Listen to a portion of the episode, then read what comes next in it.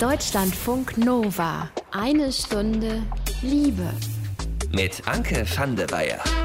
Wenn euch gerade mal so ein bisschen langweilig ist, soll ja vorkommen im Moment, und ihr so eine kleine Bombe droppen wollt, dann empfehle ich euch einfach mal in irgendeinem sozialen Netzwerk die Frage zu stellen, warum müssen wir eigentlich auf Periodenprodukte noch Mehrwertsteuer zahlen?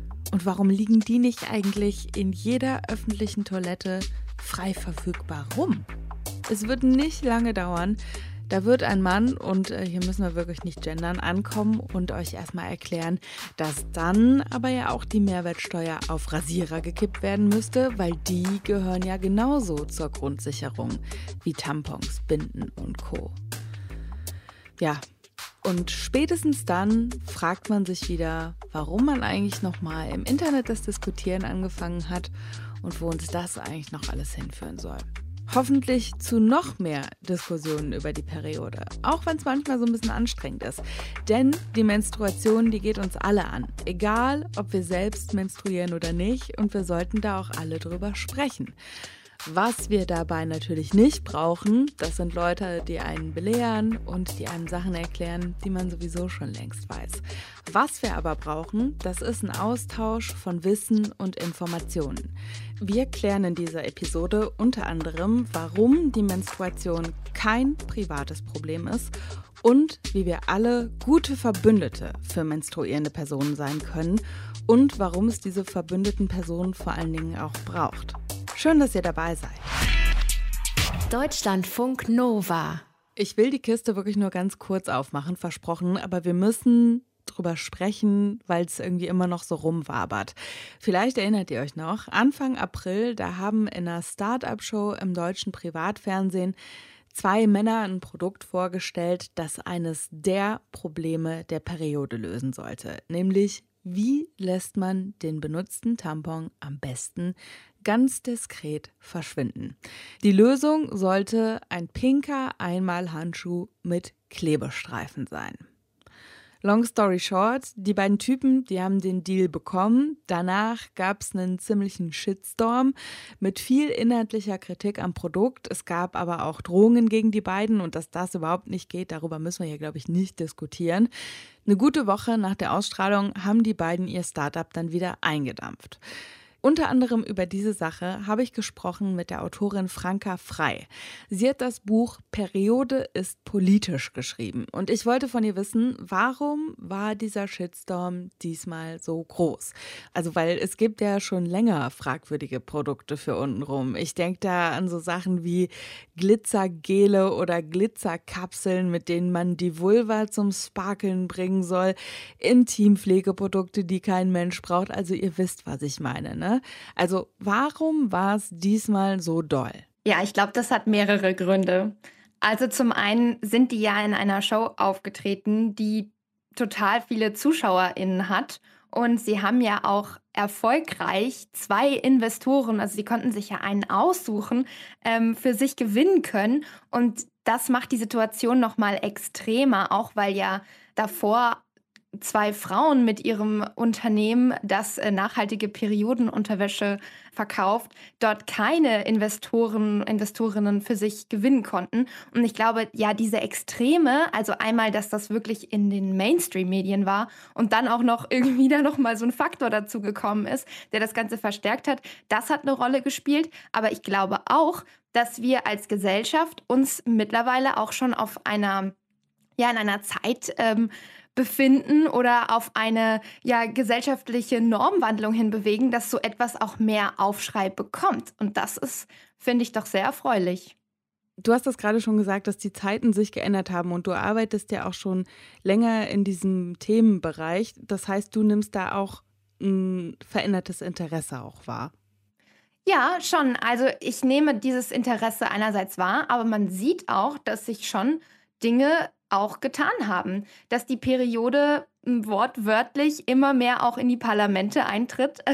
Also jetzt sehen wir einmal sowas wie Frauenquote wird diskutiert und wir sehen Natürlich, Frauen oder Menstruierende haben auch immer mehr Eintritt in bestimmte Sphären, äh, EntscheidungsträgerInnen, die leider immer noch meistens Entscheidungsträger sind. Aber da tut sich langsam was. Aber auch die Menstruation an sich wird immer mehr besprochen. Also zum Beispiel 2019 haben die Vereinigten Nationen auch offiziell einen Zusammenhang zwischen dem Umgang mit der Menstruation beziehungsweise auch dem Stigma und ähm, Menschenrechten gezogen. Es gibt auch sowas wie ein Period-Emoji seit, ich glaube, zwei Jahren. Es gibt immer mehr Perioden-Apps. Äh, schon seit dem Jahr 2015 hieß es, die Menstruation wird jetzt öffentlich gemacht wir sehen auch, es gibt Vereine wie Social Period, die bei euch ja schon zu Gast waren, und auch Periodensystem, wo ich Mitglied bin. Wir setzen uns gegen Periodenarmut ein und all diese Themen gelangen dadurch auch mehr in den öffentlichen Diskurs und auch raus aus dieser feministischen Bubble auf Instagram in den Mainstream. Franke hat ja eben auch die beiden Gründerinnen erwähnt, die mit ihrer Menstruationsunterwäsche in dieser Show keinen Deal bekommen haben. Das wurde unter anderem vom Investor Carsten Maschmeyer damit begründet, dass das ja ein Frauenprodukt sei und damit seiner Meinung nach für den Markt nicht interessant genug. Ich meine, es betrifft ja auch nur die Hälfte der Menschheit, ne? Dabei muss man aber echt sagen, äh, in dem Bereich Femtech hat sich einiges getan. Also angefangen bei dieser Periodenunterwäsche oder Apps, mit denen man den Zyklus tracken kann. Man kann auch seinen Hormonspiegel tracken lassen. Es gibt Tampons mit Bluetooth-Sensor drin. Also da ist schon wirklich einiges los. Die amerikanische Unternehmensberatung Frost Sullivan die geht davon aus, dass das Potenzial dieses Marktes, also dieses Femtech-Marktes, bis 2025 auf umgerechnet gut 40 Milliarden Euro steigen wird. Also da wäre richtig, richtig viel Geld zu holen. Dass trotzdem im Vergleich wenig Kohle in diesen Markt investiert wird, das liegt eben auch daran, dass viele Menschen, die ihr Geld in Startups reinbuttern, Männer sind. Und, das haben wir eben schon gehört, die haben eben weniger Verständnis für Frauenprodukte und die sehen deswegen die Relevanz nicht. Jetzt muss man aber auch sagen, wenn wir über Femtech sprechen, ne, dann sind wir wirklich einen großen Schritt weiter als die Periodenrealität von vielen, vielen Menschen. Also die meisten Menschen, die denken nicht darüber nach, ob sie ihren Hormonspiegel mit einer App tracken lassen können oder sowas. Es geht da wirklich oft eher um viel essentiellere Fragen. Zum Beispiel, kann ich mir die Periode überhaupt leisten?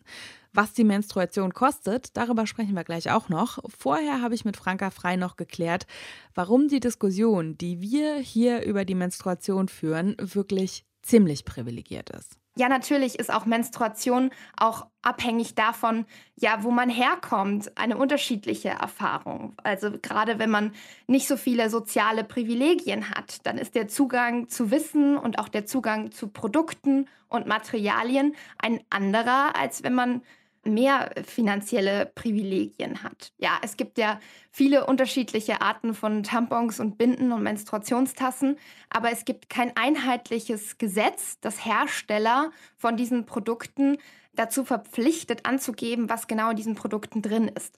Und jetzt gibt es in letzter Zeit ja viele Biomarken oder auch so besonders ja fancy Periodenprodukte, die dann oft, also da kostet oft ein Tampon ähm, neunmal so viel oder ja noch mehr. Und ähm, auf diesen Tampon steht dann aber drauf mit Bio-Baumwolle oder ganz sicher ohne irgendwelche fragwürdigen Chemikalien. Und ich finde das ganz problematisch, dass damit auch uns suggeriert wird, du bist dafür verantwortlich, dass du deinem Körper keine womöglich ähm, schädlichen Chemikalien zufügst und du bist auch dafür verantwortlich, dass du mit deiner Periode keinen Müll verursachst oder so. Ich finde, das denkt einfach nicht genug weit, dass nicht alle Menschen die gleichen finanziellen Ressourcen haben. Ich habe so ein bisschen das Gefühl, da steckt ja auch so dieser kapitalistische Gedanke hinter, so, du musst dich nur gut genug anstrengen, dann bekommst du das mit deiner Periode schon hin. Also dann kannst du dir die in Anführungszeichen richtigen Produkte leisten und dann kriegst du das auch hin, dass du ähm, die Umwelt mit deiner Periode äh, nicht verschmutzt. Und es hat so ein bisschen, finde ich, so diesen Ja, Stop Being Pur Gedanken. Ja, total. Und das denkt einfach nicht weit genug, dass es strukturelle Unterschiede gibt zwischen Menschen, die auf jeden Fall auch auf gesellschaftlichen Vorstellungen von Menschen zu tun haben, aber dass eben nicht alle Menschen die gleichen Voraussetzungen haben, bestimmte Dinge zu tun oder nicht zu tun. Also ich finde das total problematisch, wenn man Menschen, die eben sich dazu entscheiden, sie verwenden jetzt Binden, aus welchen Gründen auch immer, dann quasi da Consumer shamed und ihnen sagt, ja, sie sollen doch jetzt mal hier die Menstruationstasse nehmen oder sonst was. Das funktioniert nicht für alle gleich gut. Und ich finde es total wichtig, da auch ein Bewusstsein zu haben und auch seine Menstruationsprivilegien zu checken. Man liest das ja vor allen Dingen online immer auch mal gerne, ne, wenn es irgendwie um diese Diskussion geht, dass Periodenprodukte wahnsinnig viel Müll verursachen. Dann kommt irgendwie gerne mal der Hinweis, ja, du kannst ja auch einfach eine Tasse nehmen. Wie reagiert man dann auf sowas? Ich finde es nicht so cool, wenn man Menschen vorschreibt, welche Menstruationsprodukte sie zu verwenden haben, denn das ist auch eine individuelle Entscheidung, die jeder, jede für sich selbst treffen sollte. Man sieht aber auch, also wir lernen ja auch kaum in der Schule, ich weiß nicht, wie es dir ging, aber ich habe in der Schule auch gar nicht gelernt, dass es sowas wie Menstruationstassen gibt. Dabei gibt es die schon seit 1937, also wurden sie entwickelt und im Prinzip schon genauso lang wie Tampons ich finde auch der Zugang zu Wissen und der Zugang zu einem Bewusstsein und auch, dass man das richtige Produkt für sich finden kann und so, das kann man nicht voraussetzen, dass das alle Menschen gleichermaßen haben. Und ich finde es ganz problematisch, wenn da Menschen geconsumer-shamed werden aufgrund ihrer Entscheidung für ein Menstruationsprodukt. Ich finde eher, es sollte einfach mehr Zugang und auch finanzielle Erleichterung geben beim Thema Menstruation, dass eine sowohl gesunde als auch ökologisch nicht verwerfliche Menstruation für alle Menschen möglich ist. Und da sind wir bei einem wirklich ganz wichtigen Punkt auch. Die Periode verursacht, ob wir das wollen oder nicht, wahnsinnig viel Müll. Franka schreibt in ihrem Buch, dass in westlichen Ländern davon ausgegangen wird, dass eine menstruierende Person in ihrem Leben hochgerechnet ungefähr 12.000 Menstruationsprodukte in die Tonne haut. Ein kompletter Whirlpool voll Produkte, die zu einem Großteil aus Kunststoff bestehen und der braucht 500 bis 800 Jahre, um abgebaut zu werden. Jetzt muss man aber auch die Frage stellen, sollten wir das dann zu unserem privaten Problem machen oder sollte es nicht vielleicht eher so sein, dass die Infrastruktur so ist, dass das Problem gar nicht erst entsteht? Weil umweltfreundliche Produkte zum Beispiel überall und für einen fairen Preis zur Verfügung stehen. Wo wir direkt an ein Thema anschließen können, von dem wahrscheinlich mehr Menschen betroffen sind, als man so denkt. Periodenarmut. Deutschlandfunk Nova-Reporterin Mintu Tran, die hat sich für uns angeguckt, wie das Ganze weltweit aussieht mit der Periodenarmut. Ich habe sie erstmal gefragt, um bei den Basics quasi anzufangen, wie viel kostet die Periode so im Monat? Naja, ich würde mal sagen, wir rechnen, okay? okay? Also eine große Packung Tampons mit 64 Stück von einer beliebten Marke. Die kostet zum Beispiel 4,75 Euro. Ähm, Tampons müssen theoretisch alle sechs Stunden gewechselt werden, macht also etwa vier Tampons pro Tag. Und ich persönlich habe meine Tage sieben Tage lang. Mhm. Also brauche ich für eine Periode so fast die Hälfte von dieser großen Tamponspackung. Mhm. Seit ein paar Jahren nutze ich aber so eine Menstruationstasse. Da reduzieren sich die Kosten. Für die zahlt man einmalig zwischen 10 und 15 Euro. Aber man muss ja sagen, es ist ja nicht nur Tampons, Binden oder Menstruationstassen. Also man hat ja auch Schmerzen zum Beispiel, ne? Genau. also ich gehöre zum Beispiel dazu. High five, ne? Ich habe krasse Schmerzen. Ähm, also kaufe ich noch Schmerzmittel, Wärmekissen, Tees, mehr Schokolade und Süßzeug als Nervennahrung. Und ähm, man kauft schon öfters auch mal neue Unterwäsche, weil dann doch einmal ein Unfall passiert ist und die Periode früher kommt als gedacht und kein Tampon in der Handtasche war. Also ähm, das sind ja alles Kosten, die sich aufaddieren. Mhm. Und einer Studie von 2017 zufolge geben zum Beispiel britische Frauen in ihrem Leben mehr als 21.000 Euro für Menstruationsprodukte aus. Ähm, und man muss ja auch sagen, die Periode kostet ja nicht nur Geld. Viele verlieren ja auch durch die Periode Geld. Ich hatte zum Beispiel auch schon Tage, an denen konnte ich wegen der Schmerzen jetzt nicht arbeiten und habe deswegen auch kein Geld verdient. Wer sind jetzt die Menschen, ähm, die von Periodenarmut ganz besonders stark betroffen sind?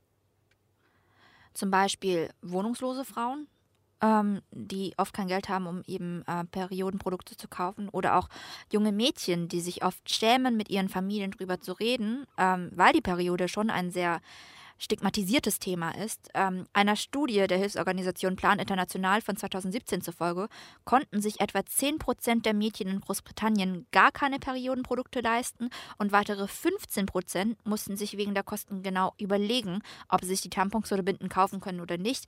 Periodenarmut betrifft also viele Menschen, auch in reichen Ländern wie Großbritannien.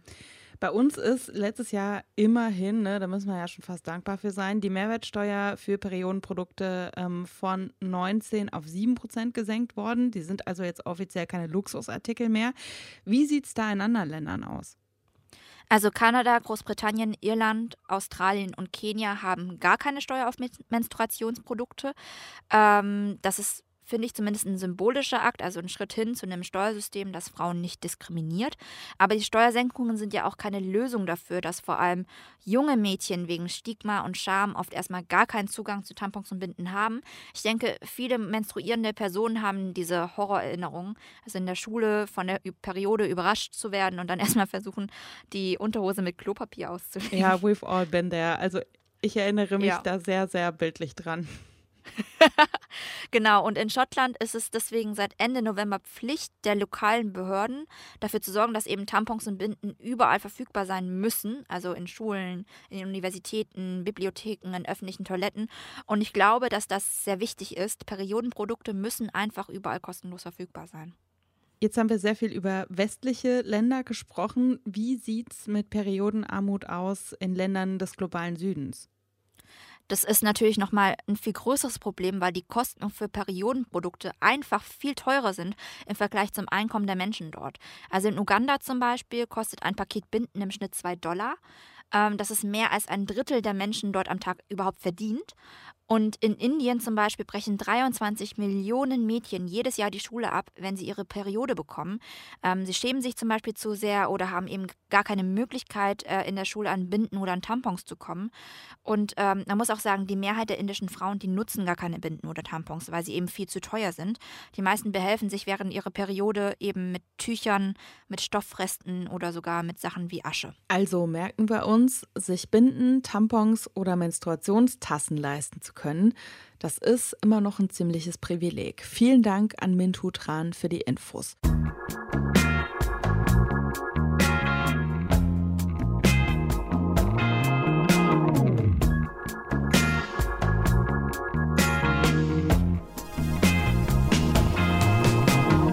So, und ich habe ja am Anfang gesagt, die Periode, die geht uns alle an, egal ob wir menstruieren oder nicht. Dass wir davon recht weit entfernt sind, das merkt man nicht nur daran, dass äh, Männer, die ihre Kohle in Startups reinbuttern, keinen Bock haben, ihr Geld in Frauenkram zu investieren. Das merkt man aber auch daran, wie wenig Ahnung Menschen, die nicht menstruieren, oft von der Menstruation haben. Wenn ihr mal eine Runde fassungslos sein wollt, dann sucht gerne mal bei YouTube nach Schlagwörtern wie Periode und Umfrage. Wenn eine Frau ihre Periode bekommt, dann bedeutet es, dass sie nicht geschlechtsreif ist. Ähm, Sex haben, da, nee, doch. nicht gut drauf ist. Und das hier sind ein paar Antworten auf die Frage, was stößt eine Frau denn während der Periode eigentlich ab? Ein Kind, also ein Baby, oder Blut, das, keine Ahnung. Hormone. Nee, äh, männliche Hormone, also Sperma abstößt wahrscheinlich dann, oder? Nicht? Also aus uns Frauen kommt ja was raus, ne? Und da stoßen wir ja was ab.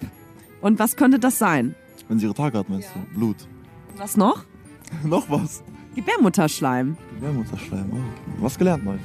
Okay, das mit der Schleimhaut, das hätten wahrscheinlich auch einige Menschen, die selbst menstruieren, nicht gewusst. Ist ja auch völlig okay, mal was nicht zu wissen.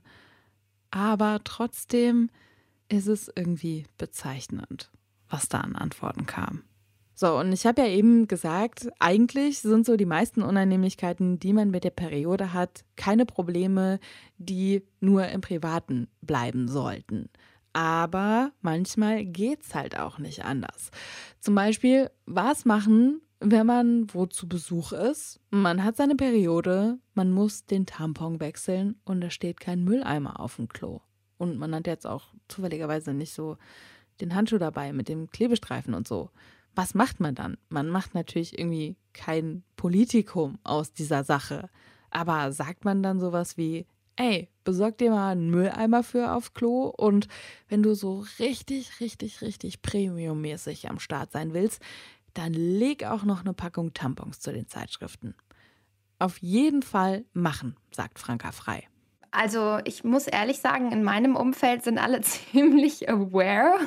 Ähm, hat vielleicht auch etwas mit meiner Bubble zu tun oder auch mit meiner Arbeit.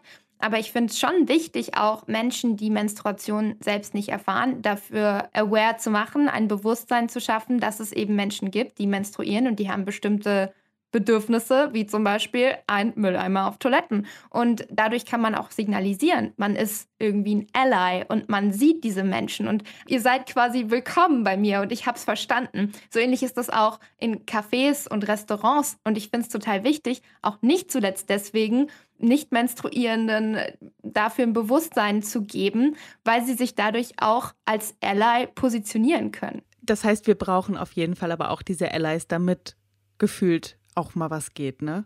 Also wir sind ja eine Gesellschaft mit vielen Menschen und viele davon menstruieren und viele menstruieren nicht. Aber ich denke, es ist wichtig, da auch alle mitzunehmen und klarzumachen, Menstruation geht uns alle etwas an und ist kein Frauenthema in Anführungsstrichen aus vielen Gründen. Und ein Grund ist auch, dass Nicht-Menstruierende natürlich auch in einer Welt leben, in der die Hälfte der Weltbevölkerung menstruiert oder einen Zyklus hat und dass die auch dafür ein Bewusstsein haben, zum Beispiel als Lehrer, dass sie verstehen, Mädchen, die die Hand heben und unbedingt auf Toilette müssen, die sollte man gehen lassen. Oder als Schuldirektor, keine Ahnung, mal zu gucken, stehen da auch wirklich Mülleimer in den Toiletten. Und ähm, auch als Restaurantbesitzer, als Barbesitzer und natürlich nicht zuletzt auch als Vater. Also gut, jetzt habe ich mich ganz oft so geschlechterbinär ausgedrückt, aber ich meine damit, gerade Menschen, die nicht menstruieren, haben dadurch auch die Möglichkeit zu gucken, was kann man tun, wie kann man Menstruierende unterstützen, gerade wenn es Probleme mit der Menstruation gibt, wie zum Beispiel auch Regelbeschwerden. Regelschmerzen werden bis heute oft nicht ernst genommen und das hängt mit einer großen Forschungslücke auch zusammen im Bereich ähm, Regelbeschwerden. Das beste Beispiel dafür ist Endometriose. Und das hängt auch damit zusammen, dass man Regelbeschwerden bis heute oft nicht ernst nimmt. Und das hat auch viel mit dem privaten Umfeld zu tun. Dass es oft heißt, ja, stell dich nicht so an oder das sei normal. Aber starke Schmerzen sind immer ein Zeichen des Körpers, dass etwas eben nicht ganz in Ordnung ist. Und da kann man natürlich auch als nicht menstruierender Mensch unterstützend sein und auch ein Bewusstsein dafür haben, dass starke Schmerzen auch bei der Freundin, Mutter, Schwester, was auch immer, nicht normal sind. Was halten wir fest am Ende? Wir sind auf jeden Fall schon mal einen Teil des Weges gegangen, dass die Menstruation kein Tabu und vor allen Dingen auch kein Frauenproblem mehr ist. Wir sind aber natürlich noch längst nicht am Ende, vor allen Dingen global gesehen. Was uns aber hoffentlich nicht davon abhält, trotzdem an dem Thema dran zu bleiben. Und so ein Mülleimer auf dem Klo ist vielleicht nur eine kleine Geste, ist aber halt einfach eine kleine Geste, die einem unter Umständen einen ganzen Abend retten kann.